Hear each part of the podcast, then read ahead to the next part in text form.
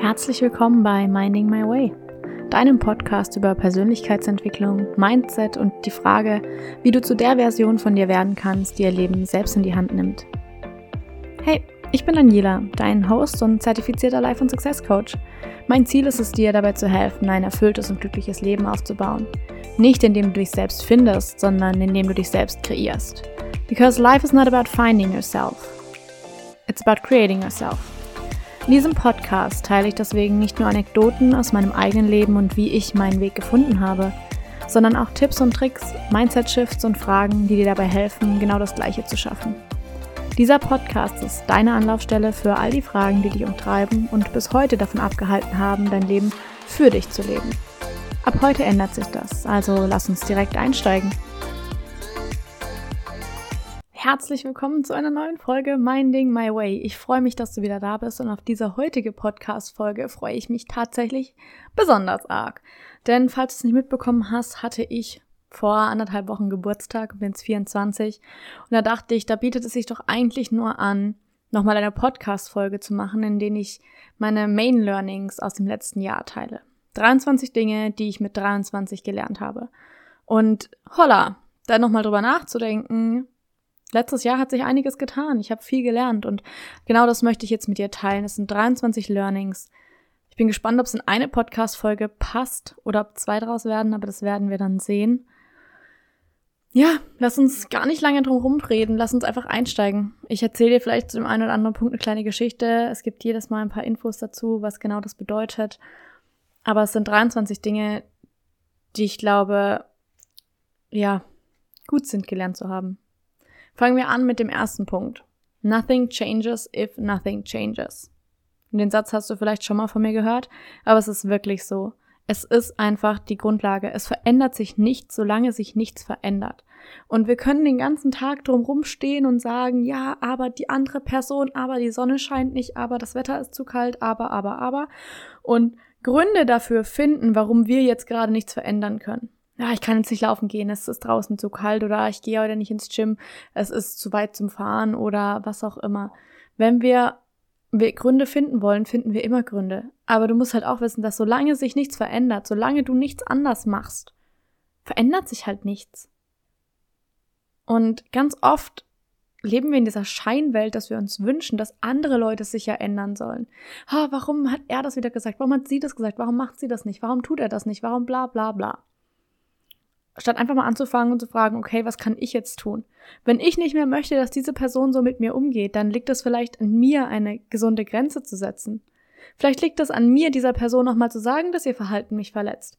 Vielleicht liegt es auch an mir, mich nicht mehr mit dieser Person zu treffen. Aber anzufangen, etwas zu verändern, wenn du Veränderungen in deinem Leben haben willst.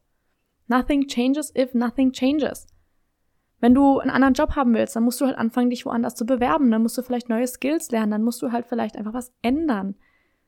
Wenn du selbstbewusster werden willst, dann hilft es dir nicht darüber nachzudenken, wie du selbstbewusster werden kannst. Du musst etwas tun. Du musst etwas anders machen, als was du gerade gemacht hast. Weil alles, was du bisher gemacht hast, so wie du es gemacht hast, hat dich an diesen jetzigen Punkt gebracht. Und wenn du an einen anderen Punkt kommen willst, dann musst du automatisch was anderes machen.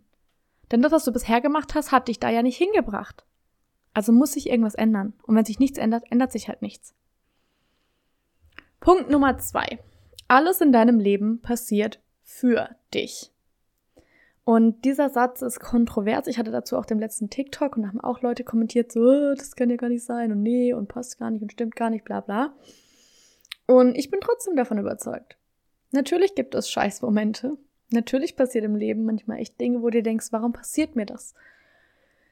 Aber und ich glaube, das ist so ein, ein Riesenpunkt.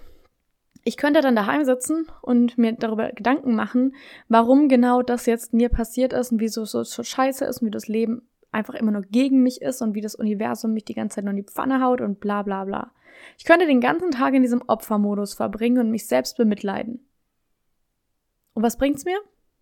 Gar nichts. Nichts. Kein Millimeter weiter bringt es mich. Weil ich sitz einfach da und suhl mich in diesem Selbstmitleid. Ich sag nicht, dass du nicht einfach mal traurig sein darfst, dass du nicht mal wütend sein darfst, dass du nicht sauer sein darfst, weil etwas passiert ist. Natürlich darfst du das sein. Aber Du kannst entscheiden, ob du an diesem Gefühl festhalten willst und Ewigkeiten darüber sauer sein willst, dass es passiert ist oder wütend sein willst, oder ob du sagst, hey, es ist passiert. Ich kann es ja nicht mehr ändern. Egal wie sauer du bist, egal wie wütend du bist, egal wie traurig du bist, du kannst das, was passiert ist, ja nicht mehr verändern. Und dann gucke ich doch lieber auf die Situation mit dem Gedanken, dass es für mich passiert ist, dass es was Gutes für mich hat, dass es mich weiterbringt, dass ich davon profitieren kann, irgendwie in irgendeiner Form, irgendwann in der Zukunft, dass ich durch diese Situation gerade irgendwas lernen kann oder gelernt habe, was mich später unterstützen wird. Es ist ein Mindset. Es ist eine Grundeinstellung zu sagen, das Leben passiert für mich. Denn was ist die Alternative? Da zu sitzen und zu sagen, das Leben ist gegen mich? Ist doch scheiße. Also mal sorry, aber so will ich mein Leben nicht leben. Ich will doch nicht jeden Tag aufstehen und mir denken, dass das Leben gegen mich ist und ich die ganze Zeit gegen das ganze Universum ankämpfen muss. Das ist doch ultra anstrengend. Und es bringt dich nicht voran. Es bringt dir nichts. Weil es trotzdem so passiert, wie es passiert. Also denke ich doch lieber, dass das für mich passiert. Ich suche nach dem Learning, ich suche nach dem, was positiv daran ist und gehe dann weiter. Als mich daran aufzuhängen, dass es immer nur gegen mich ist, das Leben. Also alles in deinem Leben passiert für dich. Punkt. Auch wenn du es jetzt gerade noch nicht sehen kannst. Es ist eine Grundeinstellung und sie bringt dich so viel weiter als die Opferhaltung. Hundertprozentig. Okay, Punkt Nummer drei. Du kannst andere nur so sehr lieben, wie du dich selbst liebst. Und das klingt immer so ein bisschen schnulzig und es klingt immer so romantisch und ah, da, da, da, da. Aber es ist halt einfach so. Wenn ich nicht in der Lage bin, mich selbst zu akzeptieren, mich selbst zu lieben, so wie ich bin, wie kann ich denn erwarten, dass jemand anderes es tut? Beziehungsweise, wenn die andere Person es tut, bin ich in der Lage, es anzunehmen. Und da knacken die meisten Beziehungen. Wenn du selber nicht glaubst, dass du die Liebe verdient hast, dann wirst du es unterbewusst sabotieren. Dann wirst du unterbewusst die Dinge sagen, wie du sie denkst, dass die andere Person nicht gar nicht verdient hat und dass sie dich gar nicht liebt oder dass andere Leute so viel besser sind und alles Mögliche. Und du wirst durch ein Selbstsabotagemuster verfallen, das ist katastrophal. Du kannst andere nur so sehr lieben, wie du dich selbst liebst. Wenn du also die Liebe zu deinem Partner stärken willst, dann arbeite daran, dich selbst mehr lieben zu können. Das Leben ist immer ein Spiegel für das, was du selber in dir trägst. Die Beziehungen zu anderen Menschen sind ein Spiegel dazu, wie die Beziehung zu dir selbst aussieht. Und es ist wirklich so, du kannst andere Menschen nur zu dem Grad lieben, zu dem du dich selbst lieben kannst. Denn wenn du bei dir selber nicht in der Lage bist, über Fehler hinwegzusehen, dann bist du auch bei anderen nicht in der Lage, darüber hinwegzusehen. Beziehungsweise, selbst wenn, wenn du nicht über deinen eigenen Fehler hinwegsehen kannst, dann wirst du nicht damit klarkommen können, wenn andere Leute es tun. Du wirst dann glauben, dass sie dich verarschen, du wirst glauben, dass es gar nicht echt ist, du wirst glauben, dass sie dir was vorspielen, weil du selber dir gar nicht vorstellen kannst, dass jemand dich so akzeptiert, wie du bist, weil du es selber gar nicht kannst. Und das sind harte Worte, aber es ist so. Wenn du dich selber nicht lieben kannst, dann kannst du die Liebe von anderen Menschen nicht akzeptieren. Wenn du also möchtest, dass du die Liebe annehmen kannst, dich nicht irgendwie schuldig fühlst deswegen oder nicht das Gefühl hast, dass du nicht gut genug bist, dann ist es ein internes Thema, was du mit dir selbst regeln darfst. Du darfst lernen, dich selbst zu akzeptieren. Selbstliebe ist immer so ein großes Wort und es ist für viele Leute einfach ganz weit weg. Und bevor wir bei der Selbstliebe ankommen, fangen wir erstmal an mit Selbstakzeptanz. Zu akzeptieren, dass du so bist, wie du bist. Und das ist in Ordnung. Wirklich. Ich meine das aus tiefstem Herzen. Es ist in Ordnung. Du bist genug. Das darfst du jetzt nur noch selber auch lernen und glauben. Okay. Punkt Nummer vier. Schuld ist der Feind jeglichen Fortschritts. Wenn du immer nach der Schuld suchst, also wer jetzt daran schuld ist, dass XY passiert ist oder wer die Schuld trägt, wer die Schuld hat, Schuld. Wenn du immer auf der Suche danach bist, wer schuld ist, dann guckst du immer nur darauf, wie das Problem entstanden ist. Wer die Schuld dafür trägt, dass es jetzt so ist. Und was du automatisch machst, ist, deine ganze Energie wird auf die Schuldseite, auf die Problemseite gelenkt. Dein gesamter Fokus, deine gesamte Konzentration, deine gesamte Energie lenkst du auf die Schuldseite, auf die Seite des Problems. Aber wo wollen wir denn eigentlich hinschauen? Wir wollen auf die Lösungsseite, dorthin, wo es zum Fortschritt geht. Wenn du aber die ganze Zeit darüber nachdenkst, wer jetzt die Schuld dafür trägt, dann guckst du immer nur aufs Problem. Und in der Regel, das ist auch so ein ähm, gedanklicher Spielprozess, den wir uns gerne einreden, wir denken immer, dass es diesen einen Auslöser für etwas gab. Und diese Denkweise ist der größte Trugschluss, den wir auf den Leim gehen können. Denn es gibt in den aller, aller, aller seltensten Fällen einen Grund. Sondern es sind unendlich viele Variablen, die zusammenspielen. Wenn wir also auf der Suche sind nach dem Schuldigen, dem, der die Schuld trägt, dem wir die Schuld zuschieben können, dann beschäftigen wir uns eigentlich den ganzen Tag nur damit zu schauen, wie das Problem entstanden ist, statt einfach mal zu schauen, wie wir es lösen können. Weil die Situation ist ja jetzt so, wie sie ist. Ist doch egal, wer dafür was dazu geführt hat, dass sie jetzt so ist. Wichtig ist darauf zu gucken, was du jetzt verändern kannst. Und dann kann man schon nochmal zurückgucken und sagen, okay, hey, was war das Verhalten, was hierher geführt hat? Okay, woher kommt es? Wie kann ich das verändern?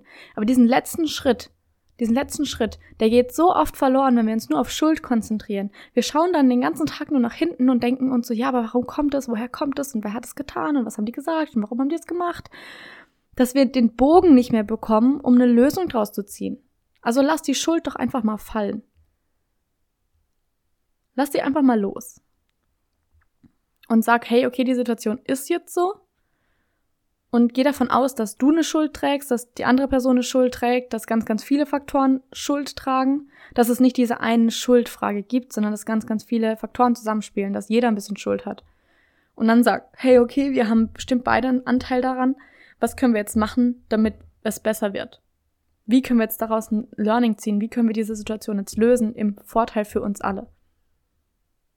Deswegen ist Schuld der, der Feind jeglichen Fortschritts, weil du dich mit der Schuld immer nur auf das Problem konzentrierst und die Lösung außer Augen lässt. Switch deinen Fokus zur Lösung. Schau, okay, jetzt ist die Situation so. Was kann ich jetzt draus machen? Und den Punkt, den werden wir später nochmal aufgreifen. In der 23. Learning, das, das Main Learning überhaupt. Okay, Punkt Nummer 5. Akzeptanz. Akzeptanz ist der erste Schritt zur Selbstliebe. Akzeptanz ist der erste Schritt zur Selbstliebe. Hm, genau das ist so. Denn du kannst dich nicht selbst lieben, wenn du dich nicht akzeptierst. Ganz viele Leute wollen dann, statt einfach mal mit Stützrädern loszufahren, direkt auf den Ferrari steigen und mit 180 Sachen über die Autobahn brettern. Fang doch erstmal an, mit Stützrädern fahren zu lernen. Statt sofort zu sagen, ich muss mich jetzt selbst lieben und oh, Selbstliebe, Selbstliebe, Selbstliebe, fang mal an mit Akzeptanz. Akzeptanz ist der erste Schritt zur Selbstliebe. Denn erst wenn du dich akzeptieren kannst und sagen kannst, hey, ich habe diese und jene Verhaltensweisen, hey, ich weiß, ich habe die und jene Trigger. Ich weiß zum Beispiel, dass ich, ich bin jemand, ich habe extrem viele Emotionen, aber mir fällt es manchmal schwer, darüber zu sprechen. Mir fällt es schwer, das in Worte zu fassen. Ich fühle extrem viel, aber das auszudrücken, ich habe immer das Gefühl, dass meine Worte dem nicht gerecht werden, was ich eigentlich fühle und was ich eigentlich ausdrücken möchte. Also fällt mir das schwer. Aber habe ich akzeptiert. Ich weiß, ich arbeite daran und ich gehe da weiter, aber ich akzeptiere es. Und ich liebe auch diesen Teil von mir, weil er zu mir gehört. Nur weil ich ihn liebe, heißt es nicht, dass ich ihn nicht verändern darf, heißt es nicht, dass ich darüber hinauswachsen darf. Akzeptanz ist der erste Schritt dafür, zu sagen, oh, ich habe diesen Teil. Das existiert in mir. Ich habe diese Gedanken, ich habe diese Gefühle, ich habe so und so reagiert. Die Akzeptanz dessen, was ist, ist der erste Schritt zur Selbstliebe. Weil erst wenn du akzeptierst, dass da was ist, kannst du dich auch daran machen, daran zu arbeiten, es anzunehmen, zu lieben, in dein Herz zu schließen und zu sagen, hey, es gehört genauso zu mir wie all die anderen Seiten. Akzeptanz ist der erste Schritt zur Selbstliebe. Learning Nummer 6. Fake ist und bleibt Fake. Und den Satz hast du bestimmt auch schon mehrmals von mir gehört. Vor allem im Zusammenhang zum Selbstvertrauen. Weil es gibt ja viele Leute, die sagen, ja, fake it till you make it, mach einfach so, als ob und dann wird das schon werden.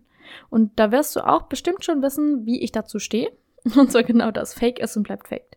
Das hat unterbewusst mit deinem Mindset noch ganz viele andere Faktoren, aber da will ich jetzt gerade gar nicht eintauchen, weil wenn ich das mit jedem Punkt mache, dann kommen wir gar nicht mehr zum Ende aber fake ist und bleibt fake, weil wenn du dir in deinem Kopf einredest, ganz simpel gesagt, wenn du dir einredest, dass du gerade so tust, als ob, dann ist für dein Unterbewusstsein klar, dass du es nicht bist. Und solange du es nicht bist, wirst du es nie sein. Easy peasy. Einfache mathematische Gleichung gefühlt. Wenn du dir einredest, dass du es nicht bist, dass du es faken musst, weil du es nicht bist, dann wirst du es nie sein. Also hör bitte auf, dir einzureden, ich tue einfach so. Oh Gott, da wird mir richtig schlecht, wenn ich das nur höre. Hör bitte damit auf. Bitte, bitte, bitte. Du kreierst dir letztendlich nur mehr Probleme, als dass es dir hilft. Denn selbst wenn du, selbst wenn du alle Leute davon überzeugen könntest, dass du selbstbewusst wirkst, weißt du selber immer noch unterbewusst, dass es fake ist. Und es ist nicht so, dass du dann irgendwann einfach denkst, so, jetzt bin ich's ja wirklich. Nein, du setzt eine Maske auf. Du baust eine Fassade auf. Und die Fassade kann irgendwann so echt wirken, als wäre da keine, aber dein Unterbewusstsein weiß exakt, dass da eine Mauer steht. Dass du eine Mauer aufgebaut hast, du hast ein Gesicht drauf gemalt und zeigst dieses Gesicht der Welt. Aber dahinter steckt immer noch die Unsicherheit. Und solange du diesen, diese Wurzel davon nicht bearbeitest und dich damit beschäftigst, wird es immer fake bleiben. Egal wie sehr du versuchst, andere Leute und dich selbst davon zu überzeugen. Fake ist und bleibt fake. Also tu dir bitte den Gefallen und fang damit gar nicht erst an. Weil wenn du alle davon überzeugt hast, dass du selbstbewusst wirkst und dann auf einmal dieses Unterbewusste einkickt von, okay, alle glauben das jetzt, aber warum sieht denn niemand, dass ich es nicht wirklich bin? Das ist es, wenn dann die Zweifel aber so richtig hochkochen. Und den, den Teil, den, also, das wollen wir nicht. Dann hast du nämlich noch viel, viel mehr Hindernisse, weil du nochmal eine extra Wand aufgebaut hast, durch die du durcharbeiten musst. Also lass es, lass es, lass es, bitte lass es. Nimm dir die Zeit und bau wirklich echtes Selbstvertrauen auf. Nimm sie dir. Du wirst mir irgendwann so dankbar sein dafür, als dass du jetzt anfängst mit Fake hier zu tun, als ob. Okay. Punkt Nummer 6. Ähm, Punkt Nummer 7. Deine Gedanken kreieren deine Realität. Und da gibt's auch so viel, so viel zu sagen, so viel zu sagen. Aber ähm, wie fasse ich das jetzt am besten kurz? Wenn du glaubst, dass die Menschen über dich lachen, weil du scheiße aussiehst, dann wirst du genau das auch produzieren. Dann wirst du zu den Leuten gehen und sagen, oh, lach mich doch nicht aus, ich weiß, das Oberteil steht mir nicht so gut, dies, das. Und du setzt den Menschen das Bild in den Kopf, wie das Oberteil nicht gut steht, und dann denken sie so, ja, hm, passt vielleicht doch nicht so gut. Indem du deine Gedanken lernst, in einer gewissen Weise zu kontrollieren, beziehungsweise in eine gewisse Richtung zu lenken, lernst du auch deine eigene Realität zu beeinflussen. Wenn ich vor jemandem stehe und diese Person mir dann versucht einzureden, dass das, was ich als mein Business mache, ja gar nicht funktioniert, das ist aber kein Match mit meiner Realität. Ich weiß, dass es funktioniert. Ich weiß, dass ich das kann. Dann ist es ein ganz anderes Auftreten, als wenn ich unterbewusst irgendwo einen Zweifel hätte und dann sagen wir, ja, du hast ja irgendwie recht und ich weiß ja gar nicht und oh, ist ja irgendwie so blöd. Am Ende sind deine Gedanken entscheidend für die Realität, in der du lebst. Deine Gedanken kreieren deine Realität. Punkt Nummer 7. Kommen wir weiter zum Punkt Nummer 8. Dein Körper speichert Emotionen so lange, bis du sie verarbeitest habe ich auch äh, dieses Jahr intensiv lernen dürfen, sagen wir es so. Dein Körper speichert diese Emotionen wirklich. Ich sage das nicht nur als Scherz oder sowas, sondern es ist so. Zum Beispiel hatte ich das ganz, ganz häufig in der Klausurenphase bei meinem Studium, dass ich extrem, unter, extrem angespannt war und ich habe kein Outlet gefunden für diese Emotionen. Und dann haben sich angefangen, meine Schultern richtig zu versteifen. Ich weiß noch, die Klausurenphase, viertes Semester, das vierte Semester war mit das heavieste ich hab, ich hatte richtig Schmerzen in meinem Nacken, weil so viel Anspannung da drin war. Und dann war die letzte Klausur geschrieben, die Noten kamen raus, war alles tipptopp, gar keine Sache. Und auf einmal war diese Anspannung weg und es hat sich so, also ich habe richtig gespürt, wie sich diese Sachen lösen. Das Ding ist aber, wenn wir die Emotionen nicht dazu, nicht dazu kommen, die Emotionen zu lösen, dann sind sie immer noch da. Wir speichern zum Beispiel ganz, ganz, ganz viele Emotionen in unseren Hüften weswegen auch Hüftdehnungen ganz, ganz häufig zu emotionalen Reaktionen führen können. Zum Beispiel im Yoga oder wenn du dich eben viel mit, ähm, mit deinem Körper beschäftigst, dann kann das sein, dass es schon auch Reaktionen auslöst. Und das hatte ich auch schon, das habe ich noch nie erzählt, aber es ist tatsächlich mal so gewesen, dass ich ähm, ich habe Yoga gemacht und da war eine extrem intensive Hüftübungsdehnung. Und es hat sie dann auch erzählt, erklärt, so, hey, wenn wir jetzt in die Dehnung gehen, es kann sein, dass einfach Emotionen hochkommen. Und das ist vollkommen in Ordnung, das darf alles da sein, das darf alles gefühlt werden. Und dann bin ich in die Übung gegangen und dachte so, ja, komm, äh, von wegen. Und dann war ich da und bin immer mehr in diese Dehnung eingesunken. Und es kam für mich tatsächlich eine Erinnerung mit meinem, mit meinem Vater hoch. Und ich habe einfach so viel Wut und Trauer gleichzeitig gespürt, was da noch festhing. Und ich wusste genau, was für eine Situation das damals war und wie, wie, wie ich diese Gefühle einfach wieder gefühlt habe. Und dann habe ich mir erlaubt, das zu fühlen Und danach wurde es auch wieder besser. Aber es war einfach, es war so verrückt, weil es tatsächlich hochkam in dem Moment, in dem ich sozusagen in diese lösende Haltung gegangen bin, dass da wirklich Emotionen hochkommen können. Dein Körper speichert die Emotionen so lange, bis du sie verarbeitest. Und deswegen ist es so, so, so, so, so wichtig, auch zum Beispiel mit deinem inneren Kind zu arbeiten. Denn all die Bedürfnisse, die auch dort zum Beispiel nie erfüllt worden sind, sind noch gespeichert. Und ganz häufig sind das dann Trigger, die wir heute erleben. Das, was heute als Trigger bezeichnet wird. Dass eine Situation genau dieses Gefühl wieder triggert und indem du dich wieder nicht dem stellst, indem du es wieder nicht erlaubst, es zu fühlen, indem du wieder dich nicht deinem Bedürfnis annimmst, drückst du es gerade wieder runter. Und dein Körper speichert das. Glaub mir, er speichert das. Okay, Punkt Nummer 9. Eigenverantwortung ist der Schlüssel. Und das klingt jetzt sehr vage, aber ist einfach so. Eigenverantwortung ist der Schlüssel. Absolut. Hundertprozentig. Eigenverantwortung ist nämlich der Schlüssel für ganz, ganz viele Dinge. Aber hauptsächlich ist es der Schlüssel, weil, wenn du in die Eigenverantwortung gehst, nimmst du deine Power zurück. Statt die ganze Zeit danach zu suchen, wie auch mit diesem Schuldding, wer ist jetzt schuld, wer hat was gemacht, wieso ist das nicht so, wieso ist das Wetter so schlecht, warum funktioniert das nicht, wieso du das nicht.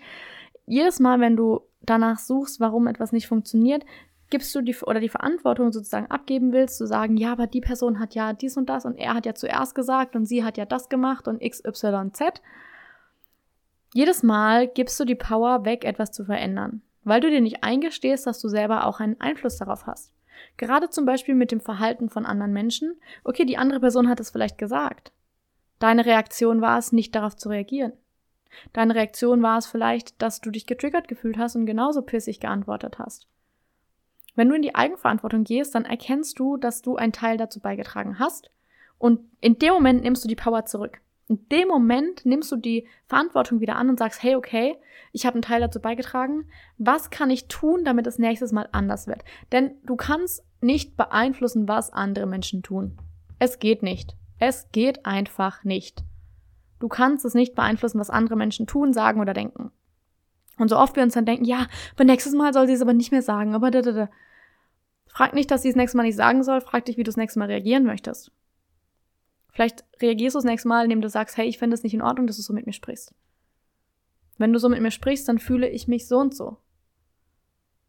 Oder du sagst, hey, wenn du über andere Leute herziehst und immer nur am Lästern bist, dann möchte ich mit dir keine Gespräche mehr führen.